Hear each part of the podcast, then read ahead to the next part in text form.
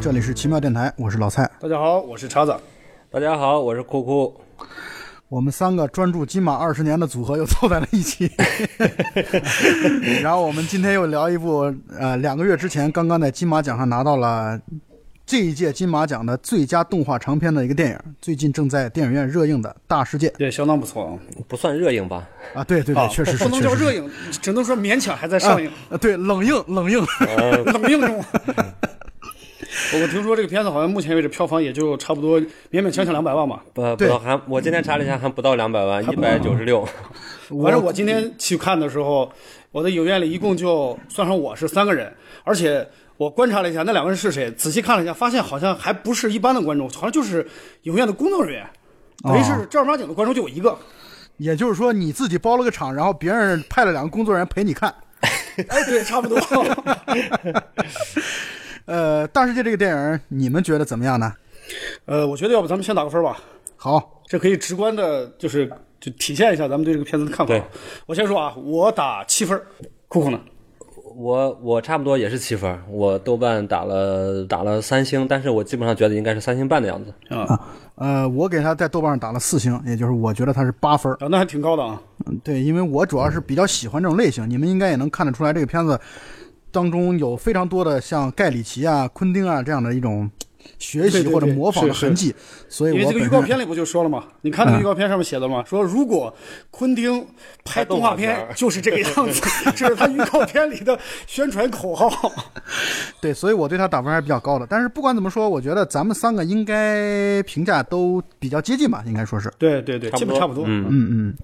呃，这个片子票房肯定最终是惨败，我估计三百万能不能上都。我觉得都值得，我觉得够呛吧？对，估计有点够呛，有点悬。对，现在排片也一直在下降，今天好像已经下到百分之一点几了。对，基本上一个影院就一场吧，差不多。嗯嗯。然后你们在西安应该找这片儿挺难的吧？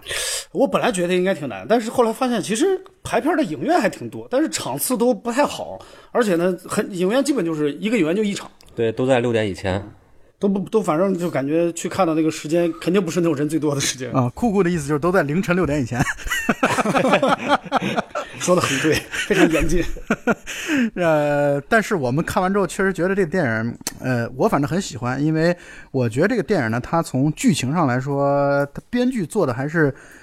挺挺扎实的啊，而且这里边的真的是多线叙事。我们刚才大概捋了一下，好像捋出来了，可能有五。五六波人吧，然后我们一会儿会把这五六波人分别，我们都来聊一下。对，这边有主线，有支线啊，其实线索还挺丰富的。对，基本上就可以算得上是为了一百万，然后在一天当中发生的这个这个争抢、偷拐、抢骗等等这一系列的行为吧。对，对，对。然后那个。这个片子的这个片子的英文名字好像叫 A Nice Day 吧，就是 Have a Nice Day，Have a Nice Day，就是愉快的一天。所以它这个片子其实是邦乔维当时的一张专辑名字就叫这个。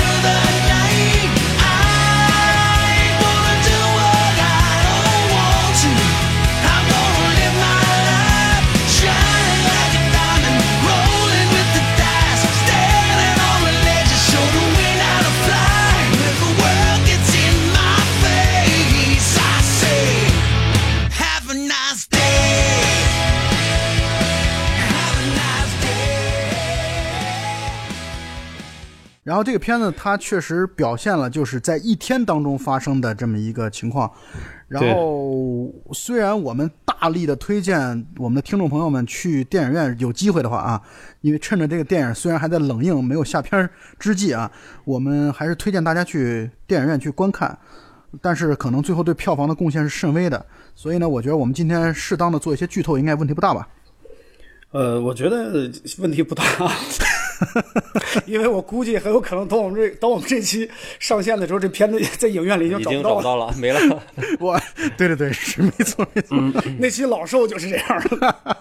对，老兽上映了之后，就是那个我们节目做完之后，然后有听众给我们留言说：“哎，这片什么时候上的？这片儿要即将要上了吗？”我说：“这片我们已经下下线了，已经。对，这种片子生命力一般不会太长。”所以说到老兽，这个片子跟老兽也有缘分，因为老兽是这一届金马奖的最佳原创剧本嘛，然后这个也提然后名了啊大世界是最佳原创剧本的提名。对嗯、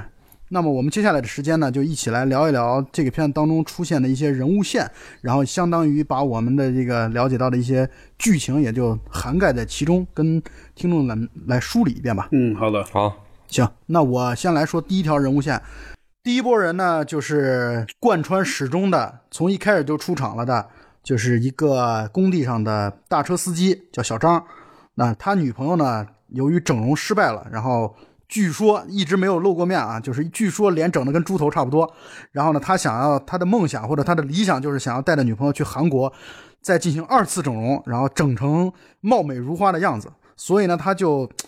见钱眼开，把这个老板在那个工地可能让人用的这个运的一百万给抢走了啊，然后他一直在逃亡，就这么一条线。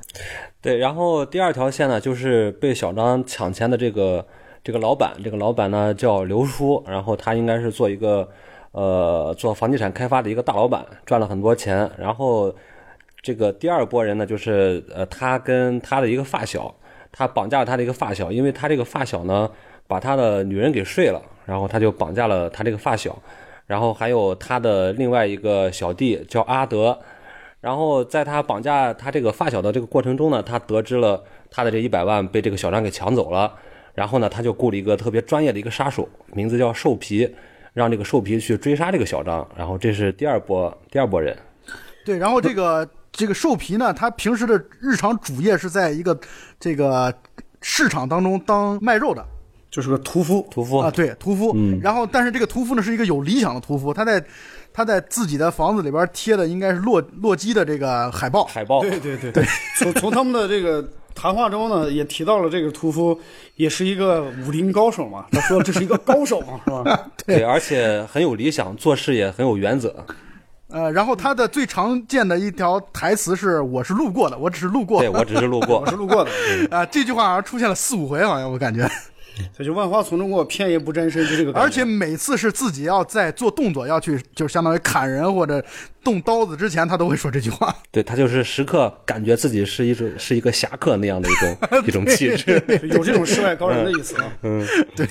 叉子继续，哦，这后中间还有一条线，呃，我我觉得可以说算成第三条线吧，因为我觉得这条线呢算是一个斜插进来的一条线，啊、在主线的过程中间突然插进来一组人马，就是在这个小张呢，他去一个特别小的小破饭馆吃饭的时候，然后呢，他要结账，从自己的包里掏出来钱准备结账的时候呢，就被在店里的一男一女看到了。这个这个一男一女基本上就是个店的老板和另外的一个就是呃，他们俩不是夫妻，像是一个搭档一样的一个女性，然后就发现了。发现了之后呢，由于这里边这个男性是一个特别神奇的人物，他是一个民间科学家，他有很多的发明创造，尤其他那个眼镜儿，什么超级 VR 是红外线透视眼镜透视眼镜，就特别长一串名字，他就用那个东西就看到了小张的那个包里应该是装着钱的，所以说他们就呃见财起意，就是后事后呢就跟踪这个小张，找了一个机会，呃就把小张给弄晕了，弄晕之后就放自己车上，然后就把钱抢走了。但是抢走的后面呢，由于这个民间科学家呢脑子一热，就不作死就不会死，突然脑子一抽呢，就跟一个就是那种类似于呃就就是道路上那种高清探头的一个储电箱过不去，拿锤子砸那个东西，直接把他电晕了。电晕之后呢，那个女的自己就带着钱跑了，这就引发了后面的线索。那个我要补充一下啊，他被这个就是摄像头的那个电箱电晕的主要原因是因为他在路上的时候遇到摄像头的时候，他正把那包钱其实是相当于露出来的，然后他这个钱等于是被摄像头拍到了，所以他要把这摄像头破坏。想破坏摄像头。对对对对但是当时，但是当时那个画面给让我看看上去好像不是钱露出来，感觉他好像摸了一个不该摸的地方，瞬间被拍到了。你们那个仔细想想那个画面，这个其实，在之前的新闻当中，好像就有一个男的带着自己的小三儿，带着自己的 情妇，没错。然后 然后出门的时候，面包车，对，然后在那个不摸什么，摸什么不开车。然后在摄像头上被清晰的拍到了自己摸自己情人的那个。对，就是那个，就是那那个民间科学家，主要是害怕留下证据。对，这是第三波人，啊、第四波人是一对情侣啊，就是带有城乡结合部杀马特之风的那种一对对情侣，飞车党飞车党。穿那个衣服和头型，对，嗯，嗯，对。然后这对情侣当中的女人呢，呃，是小张的女朋友的远房亲戚，是表妹、表姐或者表妹。对，表姐吧，对，像是表姐的感觉。叫姐。然后呢，他听说他自己，他听他二姨说，呃，这个小张好像发了发财了，所以呢，他也就是听说这个说法之后，赶紧就要也想去把这一百万据为己有啊。他们这对飞车党啊，然后也跑到那个小张所居住的铁路商务宾馆。铁道商务啊，宾馆铁道啊，铁道商务宾馆啊，对，然后想去抢钱，这是他们第四队人。对，然后第五波人呢，就是这个小张在呃诚信网吧上网的时候，然后占用了几个应该像是执教学生的几个学生的座位，然后跟那几个学生起了点冲突，然后。然后这几个学生呢，就把他一酒瓶子给撂翻了。这波人好像跟这个主线剧情关系不大，对，这块儿也是斜插进来的一波人。对对对然后这波人出现的其实时间特别短。啊，他们出现其实就是为了让这个剧情当中让小张昏迷一阵儿。对他们就属于那种推进剧情的人。对对对，这个按照游戏里的说法，是不是叫什么 NPC 是吗？对，差不多。属于 NPC 是吧？啊，啊，对，属于 NPC，就是没有特别强的主观能动性，就是对对对专推动剧情专门用于推动剧情，专门对剧情需要。但是这个我觉得做的还是挺挺合理对，的反正不突兀。啊，不突兀，我觉得很自然啊挺好对。这边其实还有一个有意思的线索，就是那个李二啊，李二呢其实就是那个民间科学家的那个他那个搭档那个女的啊，他的一个远方亲戚的老公。这个人物呢，他出现在一个非常奇怪的场景，这个场景其实跟主线没有什么太大的关联，但是那个场景特别有意思，就是李二呢和一个应该是民间哲学家吧。对，啊咱这里边有民间科学家，还有民间哲学家。对，那个人说话特别有哲理啊。嗯然后呢，李二就跟那个民间哲学家两个人坐在一起喝酒聊天儿那个民间哲学家就跟李二讲人生，讲这个人应该怎么样自由，对吧？他讲了一个自由的一个观念，对吧？我们一会儿可以就这个自由也可以讨论一下。我觉得这段细节，我觉得印象也特别深，而且我觉得，我感觉这段细节，我认为这个片子，我个人感觉特别好的一段，啊最好的一段。因为我特别喜欢他的在于哪儿呢？我查了一下这个导演的背景，导演叫刘健嘛。对啊，刘健是九三年的时候毕业于南京美术学院，应该是。对，啊，然后所以呢，他这个片子当中有若干个人都在说南京话，没错。然后我因为我每年由于工作关系要去江苏，大概去一两回，所以呢经常听到南京话。第一呢，感觉南京话很亲切；嗯第二呢，就是南京话特别俏皮，特别有趣儿。对对所以呢，特有意思以以南京话的这种方式来说出来那段儿自由三三个阶段的自由，特别的有喜剧效果，我觉得。没错，没错，没错。我觉得这就是那种大隐隐于市，是吧？整个人都是大隐隐于市的感觉，绝对的高手啊！对，我们既然说到三个自由了，我们就其实这应该是网上的一个段子吧，呃，就是他好像在这个段子的基础上做了一些补充啊。对，这应该属于那种俗话，然后在段子网上也传播过吧？对他讲这个三个自由呢，第一自由呢就是菜市场自由，意思就是你到菜市场，你想买什么买什么，爱买什么买多少，啊、卖爱买多少买多少对对啊，想吃什么吃什么。对，然后第二想吃肉吃肉，想吃鱼吃鱼。对，第二阶段的自由是超市自由，就是你去超市，如刚才一样，你想买什么买什么，想买多少买多少。特别有体会，是吧？对，第三个自由呢，就是网购自由。网购自由网购自由，尤其是当你老婆想买什么的时候，可以拦着的这个购购物车清一次空清空。那说得太有个哲理了。说到这儿的话，我就想问一下，咱们现在都走到哪一步了呢？我正在迈向这个菜市场自由的第一阶段。就是现现在我去一些菜市场，我发现菜市场都没办法做到自由。前两天下雪，这个买菜还是有点心疼。我有的时候就看见菜市场卖那东西，一看，哎呀，卖的这鱼，一问价钱，哇，这鱼我吃不起，太贵了，太贵了。北京有一个全国著名的菜市场，叫三元里菜市场。啊，那个菜市场是在就是东三环，呃，就是相当于离使馆区不远的地方。那个地方基本上老外云集，卖的全都是一些这种特别就尖儿货啊，全都是一些尖儿货。然后各种各样的进口食品，然后什么阿根廷红虾、什么厄瓜多尔香蕉之类的这种 这种东西，这种菜市场想要自由确实不容易。确实挺难的。我觉得，我就先把第一步菜市场自由还没完全做到。对，所以我们奇妙电台要努力啊，让我们争取能走到网购自由的阶段。至于超市自由呢，我觉得啊，就是一般那种家门口那种小超市，基本上可以做到自由。但凡这个超市上升档次，就没法做到自由了。呃，我们继续拉回来来说这个电影。嗯、这个电影的剧情，我觉得因为它是在一天当中发生的，所以能够在大概七十多分钟的电影当中，能够从头到尾讲圆滑了，或者说讲圆乎了，这本身就是一件挺不容易的事儿，挺考验编剧和导演。其实他是同一个人嘛，啊，他的功力对啊，所以多线我叙事本身比较复杂。对，这就是我觉得，而且它多线叙事能让大家还相对来说较为清晰的呃记住或者能够能够 get 到每一波人的目的啊，并且对于他们每一波人出现并不感到突兀，我觉得这一点做的已经相当不错了。对，是的，同感。呃，然后这个电影确实，我是觉得，呃，我们在录之前我们也讨论过，我们觉得这个片子确实它存在很强烈的向盖里奇啊、昆汀啊致敬啊，包括模仿的这种成分。不过，因为它这故事就发生在同一天当中，所以呢，其实多线叙事展的不算太开，因为也是受限于时间嘛。不过，我觉得基本上还是玩的 挺完整的。而且呢，应该算是我们我们几位应该都是很喜欢这种多线叙事这种风格的电影，所以我们看这种类型看的比较多。所以呢，我们会觉得这个片子算是入门级的，但是入门的还不错。对对对，因为这种多线叙事的这种这种叙事模式呢，其实很多导演也都在用嘛。啊，但是其他那些导演，我觉得整体上用的还是比较熟练、纯熟文，像盖里奇这种，这是玩多线叙事都属于这种老炮了。啊，像像这个呃这个导演叫刘健嘛，是吧？就是刘刘健导演玩这个多线叙事呢，我觉得整体上还是比较小心翼翼的。你看他这个片子整体上的格局其实非常小，他就是在一天之内发生的一个事情，呃，就是那种群雄夺宝的路数，就是为了这一百万啊，就是大家就是反正就是呃各自施展自己的这种能力是吧，然后去获得这一百万。但是总体上讲，各个线索和线索之间的那种关联性，其实相对来说比较弱。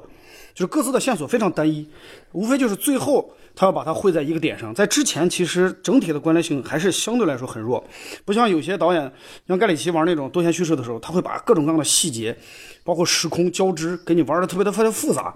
而而所以说这个刘健导演整个这片子，所以说像老蔡刚说的，也是个入门级，因为我觉得你像他现在拍的这个片子体量一共只有七十七分钟，体量其实还是非常小的，而且中间还有很多的情节不是在讲故事主线的，还有很多支线的旁枝末节的东西。其实整体的这个叙事体量还是非常小的，我觉得。包括也有一些导演他想自己表达的一些东西。呃，我不知道你们有没有印象啊？曾经有一段戏，大概出了海浪的一个镜头，第三那海浪伴随着歌声，对，那个伴随着歌声，我觉得那海浪的镜头大概得有能快有一分钟吧，对，就是完全跟剧情没有关系。我觉得这是导演。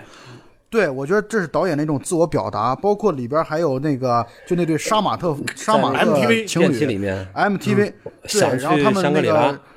香格里拉的那段，我觉得这都充分的代表了一种导演的自我的玩儿吧，就是表达的一种玩儿。所谓艺术情怀，嗯，对，所以呢，我是觉得他其实故事真真正正浓缩起来，可能也就是五十分钟、对五六十分钟的样子啊。对，然后这么一个小品，我觉得呃应该我们来看的话，如果从如果苛责一点的话，会觉得好像不是太过瘾，没错是吧？没错，没错。啊，但是完成度我觉得还是可以的。不过二位好像对于他的这个动画的画风什么的，还是有点儿对我，我看这个，我看这个电影的时候，我在电影院感觉有点像我们大学时候自己做的那个 Flash 那种感觉，因为因为它的那个帧数比较少，因为毕竟说这部电影是那个导演差不多是一个人顶了半壁江山嘛，然后他花了个一个人花了三年，对他花了三年的时间去画这些东西，所以呃帧数上面确实差一点，就是你看起来没有那么流畅，然后所以观感看起来就是感觉像呃网上有些人说是那种 PPT 那种感觉，确实有一点儿。而且大就大量的那种静帧画面，就整个画面是静不动，就很长时间的静止。对对对，很多很多时候那个电影里面的一些一些一些布景，像什么树呀、植物呀，它都是不动的。我我看的时候，我一直在仔细观察，我看那个东西它会不会动。仔细看，很多东西真的就是放在那儿一动不动的。我觉得，呃，咱们这么说，就是说的不好听点儿啊，就如果说这是作为一部动画电影，我们只说动画，咱们不说别的啊，只说动画技法效果，这个应该说这个算是个不合格的动画电影。就是你看了那么多动画电影，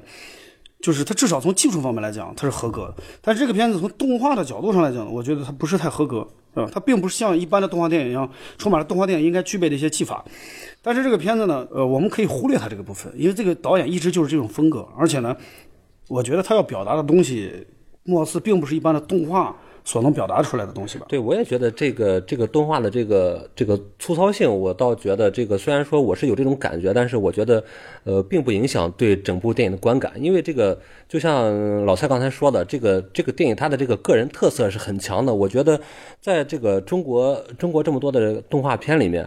没有没有另外一部动画片是这个样子的，我觉得是独一无二的，所以我觉得那个技术方面的东西，在我这儿是可以完全忽略的。我我不知道你们有没有印象了，就是你记不记得这个冯小刚拍的《大腕儿》？《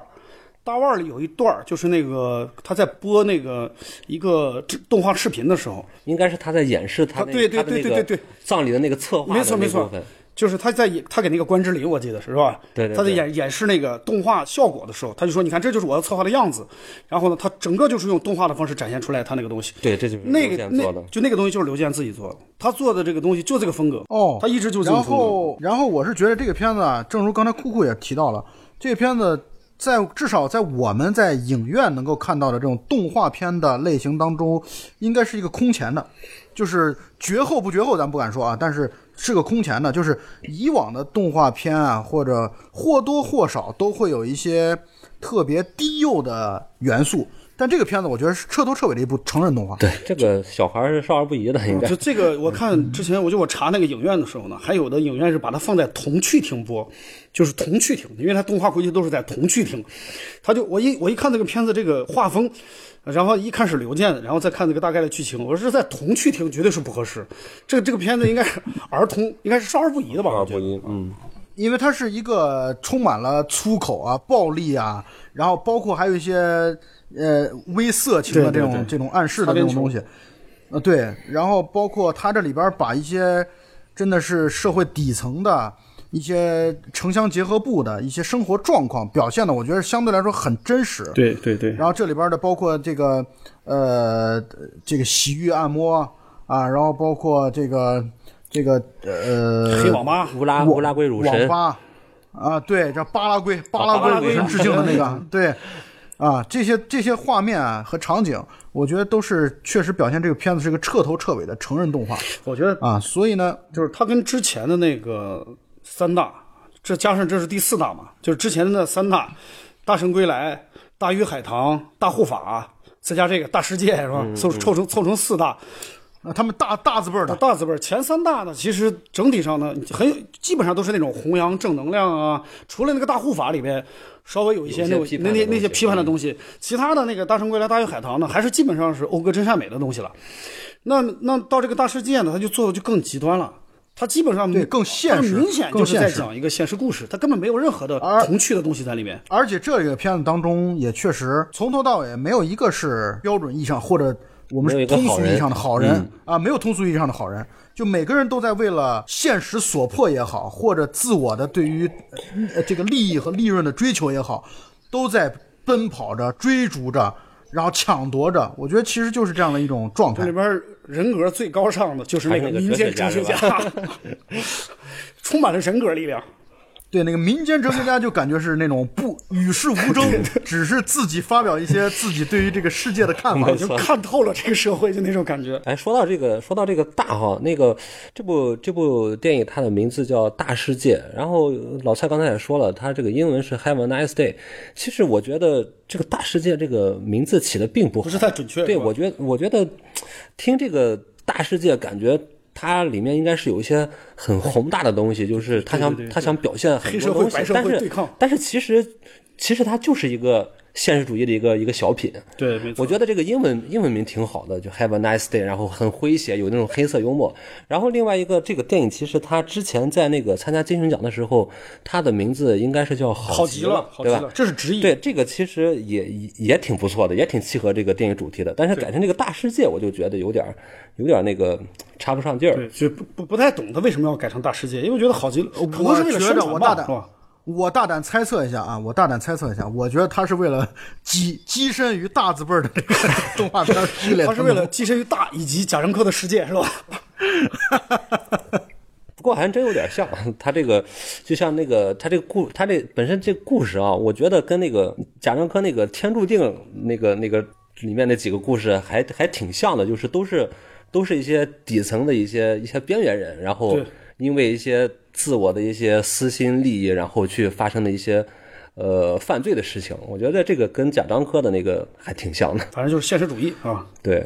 对现实主义，而且这个片子当中还还有一些你明显能够感觉到，他是把现实生活当中的一些梗直接拿来用了啊，就是包括他这里边对于马云、福布呃这个乔布斯他们的这个成功学的这样的一种调侃、嘲讽也好。啊，这个东西都在里边体现，包括还有特朗普的这个这个当时特朗普的竞选啊，竞选竞选讲话。对，竞选对讲话，啊，然后包括还有我们刚才说的那个摄像头的那个 那个现实生活的那种体现啊，一些社会新闻的一些体现，所以我觉得这代表了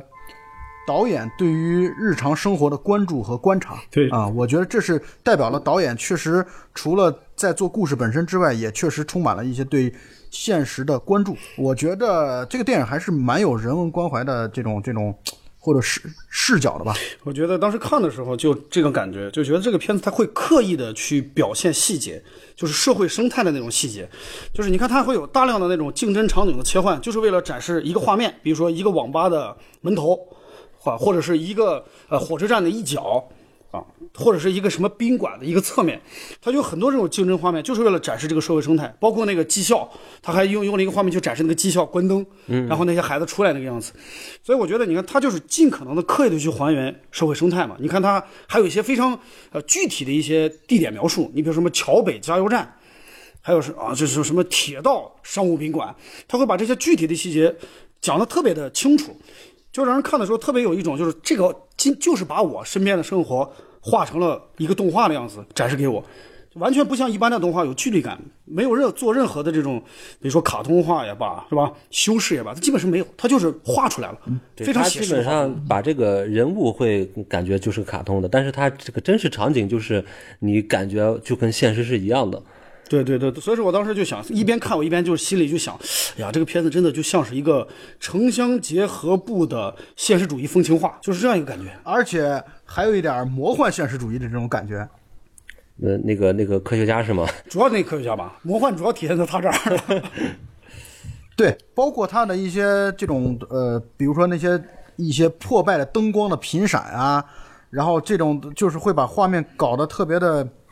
就是和现实有点距离，但同时呢，他在呃片子当中，包括墙上所张贴的各种各样的奇怪的海报啊，然后这种广告啊什么的，又和现实拉得很近，但是在通过动画的方式表现出来，在我看来就特别的有点魔幻现实。对对对，就是这样啊。他当时我记得刘健导演呃一零年拍的那一部呃叫《刺刺痛我》，我当时是看那部电影的时候，那应该是他的处女作吧？啊，对，他的长篇处女作。然后当时看那部《刺痛我》的时候，一零年，那好多年以前了。我当时记得看那个片子的时候，当时还没有，我记得应该还没有微博呢嘛。我当时看的时候，看完之后就特别有一种感动。我说：“哎呀，我这是我第一次看到一个动画电影可以这样拍的。我印象中动画电影都不是这个样子。”都是那种特别炫目的呀、可爱的呀，是突然看到这种画风，让人突然就受到了很大刺激。我说，居然还有这样的动画片！当时看完之后，其实那个观影体验不是太好，因为当时也没看过太多这种类型的片子。后来看完之后呢，那里边的那些情节留下的印象就很深。当时我记得看完之后还专门写了一个，我记得应该写了个博客吧，就关于讲这个刺痛我到底是什么东西刺痛了我。后来发现不是那些画面，而是画面背后包含的那些就是社会现实，是那些真相，真正的刺痛自己。对我还要说一个事儿，就是这个片子当中的台词啊，好像是获得了比较两个极端的评价。就是因为我们看我看完这个片子之后，跟我台小吉也聊了这个话题，然后小吉就不太喜欢这个片子当中的那种念白的方式，尤其他觉得那个刘叔的那个念白啊像在朗读台词一样，但是我却有不同的看法，就我觉得这是导演他们刻意的，就是刻意用这样的这种方式来去塑造人物，然后把刘叔的，包括我在豆瓣上看到的一些影评也是这么说的，说觉得刘叔的那个角色就是属于说话一直是不疾不徐的，才更更更凸显了这样的一个有黑白两道背背景的这种人的这种社会经验的丰富啊。我反正就是我很喜欢他的台词的这种念白的方式。对，至于刘叔那一段，其实，呃，他那一段应该还有点致敬《教父》的意思，对吧？他刚出场对对那块儿，他他说话的那种、那种方式，然后背后墙上的那个那个背景，然后拉着压着一个被绑架的人，嗯还是有点致敬《教父》的意思。而且说话中呢，就是现实中呢，时不时呢就加两句哲理，他们都特别喜欢说哲理性的语言。那个刘叔也特别喜欢说，动不动总结一下。还有包括他身边那个阿德，阿德，我看网上有人说这个他那个形形就样子，那外形，说是就是模仿那个《中国有嘻哈》里边那个盖啊，他是模仿那个样子 设计出来的人物。然后呢，那个人物呢也是满满嘴哲理。一张嘴对那些名人、名言、名人名言特别特别熟悉，都知道这个名人名言是谁说谁说了什么。一张嘴就是什么盖茨、扎克啊，一一张嘴就是 一张嘴就是马云、乔布斯。哎呀，我觉得这个特别有意思，这个人物设计。所以他这个对白明显是专门那么安排的，我觉得啊。对我也是这么觉得的，所以我我挺喜欢他这种风格的。然后呢，我就觉得这个电影，呃，确实票房这么低啊，就像老兽一样，票房那么低，我都觉得。再结合我们上一期录的《前任三》票房那么高，我真的觉得中国电影完蛋，我真的觉得。就就对这种片子总是觉得可惜，因为真觉得这样的好电影，如果说你没有一个好的商业运作去推广它，这种片子可能永远都是小众人群去关注的东西。如果说，但是这种片子，我觉得真的是希希望能够更多的大众去关注才对，因为这种片子才真正有内涵，才是真正能能够体现出社会的一些我们需要关注的人文层面，才能真正体现出未来作为艺术工作者应有的审美。所以从这个从这点上讲的话，我觉得是不是，呃，这类的片子有一个共同的特点，就是它保持了一种跟普通观众有一些有一些距离感，就是我们可能接受起来更容易一些，但是对于普通观众而言的话，可能他们并不是特别能看进去这样的电影。我觉得主要是形式吧，我觉得剧情其实还好吧，因为你说这个多线叙事的剧情，观众难道不不好接受吗？那当时《新迷宫》当时出来的时候也是个多线叙事，但是《新迷宫》到最后不管是口碑还是票房都还可以的，对吧？所以这个片子我觉得可能还是因为它这个动画形式，而且这种动画呢，由于刘健导演又一直是这种风格，他又不是画那种讨人喜欢的那种动画风格，所以说可能这个形式就有点拒人于千里之外的意思。啊，没有人愿意看到一看这个画面，我就不想去看，更不要说关注它的剧情，是不是？你这种故事用真人去拍，会不会就是感觉大家是不是更好？其实我觉得这个这个故事用真人拍，呃，应该也挺好看的，而且而且我觉得应该也会挺精彩。对我当时看的时候也是，我是觉得这些真的用动画表现的意义，其实它到底意义在哪儿呢？就是它应更像是一个真人电影，对吧？不知道老蔡是怎么想？意义我觉得挺简单的，因为刘健没钱就是是吧学美术出，他不是再一个他是学美术出身的，他拍动画的东西，他可以自己一个人捣鼓捣鼓捣鼓出来，他要拍真人的，他真没钱真拍不出来。也也，我觉得也是这样吧。这就是艺术家，就是面对现实问题的时候也很无奈嘛。我相信，如果有钱的话，他可能也希望把它制制作的更精良一些。你想，他一个人苦哈哈的去画了三年，画了这么一个东西，这真的是他愿意这么做吗？可能也是无奈吧。因为你看这个片子结尾的时候，那个演职员表，这可能是我见过演职员表最少的一次。半都有他。而就这是我见过演出员表最少的一次，就是没几个人就完了，不像一般的那种片子，哇，后面演职员表出好长时间，做五分钟恨不得，他那个演职员表很快就结束了，中间还加一个彩蛋，然后在后面就是那些宣发的机构，就不是他们主创了，主创就那么几个人，所以我觉得可能跟这个可能从头到尾主创就是刘健一个人，然后拉了一些朋友，然后来做了一些南京话的配对对对，音什么的。我觉得可能对刘健导演来说呢，他觉得能进院线就已经不错了吧，我觉得。但是我说实话，我觉得还就是我很佩服这些人的做电影的能力和勇气。对对然后包括在现在对于他们这些独立制片人或者小众的这种呃电影制作人来说，其实是市场环境是非常残酷和冷冰冰的对。但是呢，我觉得真的是为了自己的梦想，为了自己的理想来去做这个事儿，我觉得对我们实际上是一种鼓舞吧。虽然我我对于这个电影市场，国内电影市场，我实在是太不看好了。观众不行是吗？这届观众不行，其实也不是啊，其实我觉我觉得不完全是这样，还是一个艺术价值怎么能更好的去体现了？你说观影人群的这种审美，它其实还是需要你主动的去去帮助他调教的。你说你指望所有的观影人群突然一下提升审美，我觉得这不可能吧？这可能还是得希望一就这些电影人想办法去努力。你像贾樟柯，不是也经过这么多年，慢慢的也开始变得主流了吗？一开始不是也是个非常不主流的人嘛，对吧？啊，我觉得还是要努力吧，就看你怎么去和商业更好的结合了嘛。啊，对，没错。所以这部《大世界》虽然说，呃，优点很多，然后缺点也也挺明显，那那还是我们会比较期待他下一部作品。有如果说制作更多更精良的话，那也许会有更多的观众去走进电影院来看他的这个电影。但不管怎么说，我觉得这个片子比同期上映也好，还是比之前上映的很多国产的片子，我觉得好很多。从质量上来说，就算是制作水平可能会有一些问题，但是我觉得从电影的认真程度，然后包括整个电影的好看程度上来说，我觉得完全值得强力推荐。对，我觉得作为一个电影，首先要做的事情是讲好一个故事。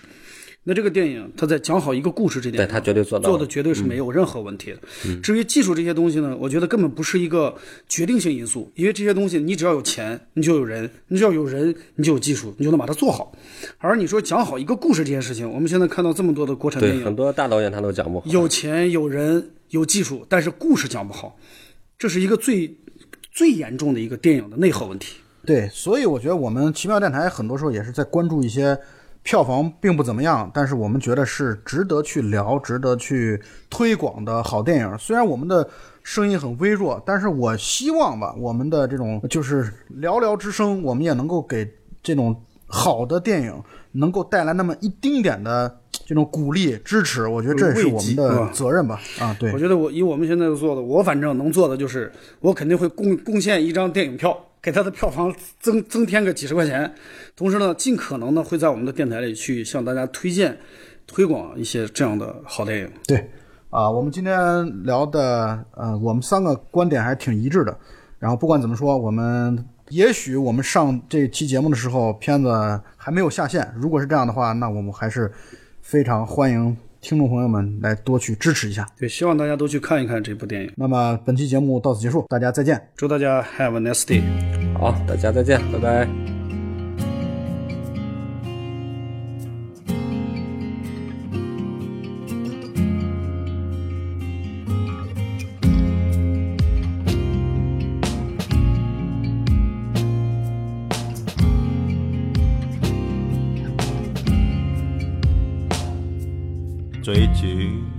我一直在解释自己的把戏，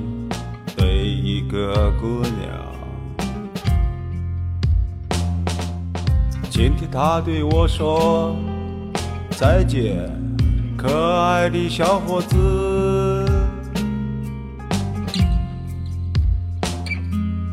我就这样陷入颓丧。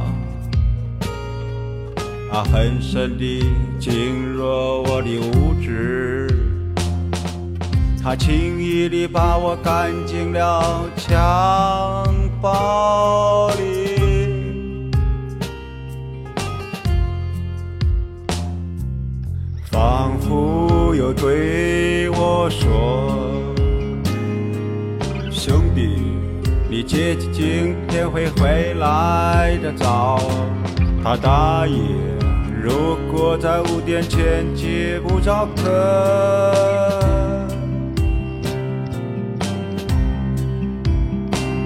就在工厂里偷快递。趁供销社没有打烊之前，卖掉它，给你。带回一片了百世。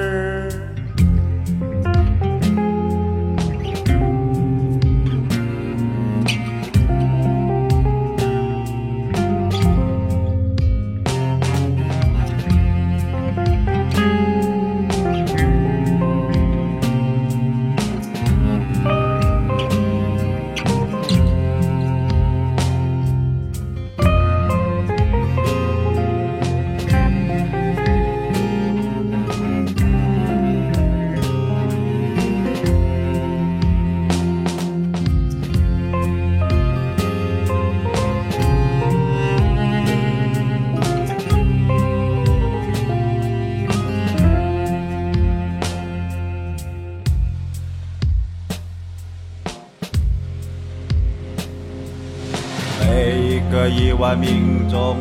失业的年代，我们学会解释自己的把戏。领导们总说人多国小，我们挺好，有的国家还在战火里分飞嘞。你叼着烟的投降，我是家里想着敲门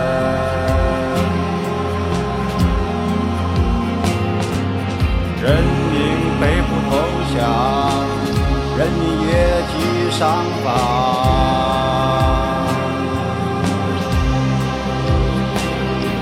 你叼着烟的投降，跺着脚的想着敲门。